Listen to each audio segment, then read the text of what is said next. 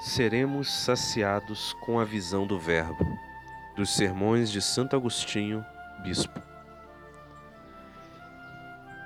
Que homem poderia conceber todos os tesouros de sabedoria e ciência ocultos em Cristo e escondidos na pobreza de sua carne? Porque ele, sendo rico, se fez pobre por nossa causa a fim de nos enriquecer com sua pobreza.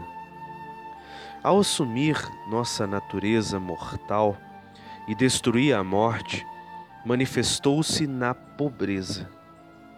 Contudo, não perdeu suas riquezas, mas prometeu-as para o futuro.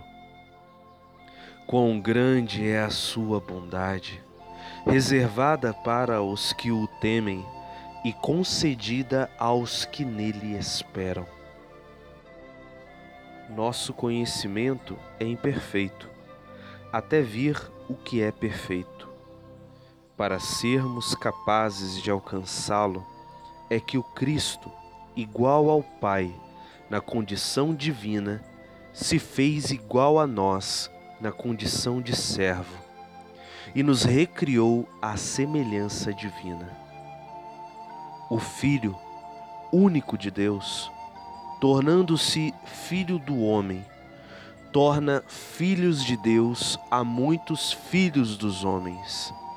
E tendo reanimado seus servos pela sua condição visível de servo, torna-os livres para contemplarem a sua condição divina.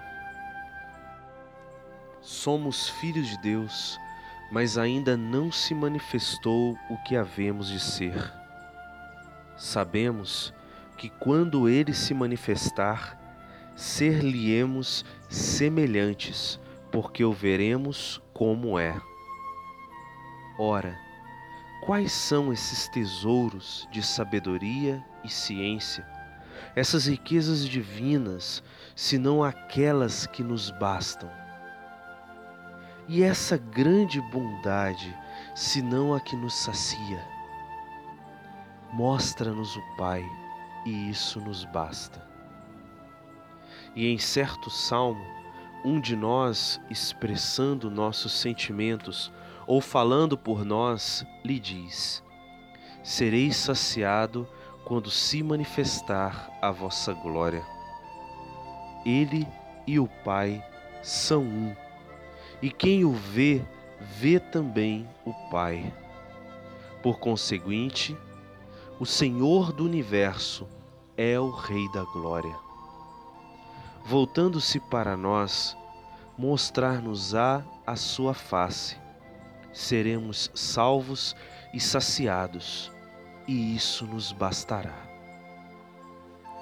Mas até que isso aconteça, até que nos mostre o que nos bastará, até bebermos e ficarmos saciados na fonte da vida que é Ele.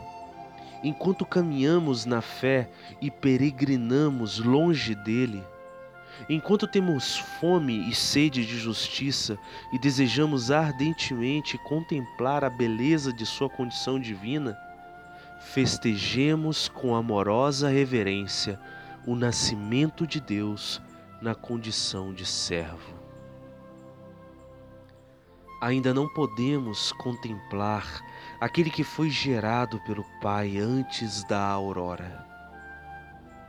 Celebremos o que nasceu da Virgem no meio da noite.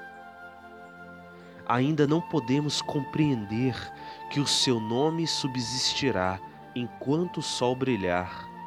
Reconheçamos que armou sua tenda ao sol. Ainda não vemos o unigênito que permanece no Pai. Recordemos o esposo que sai de sua câmara nupcial. Ainda não fomos dignos do festim de nosso Pai. Conheçamos o presépio de nosso Senhor Jesus Cristo. you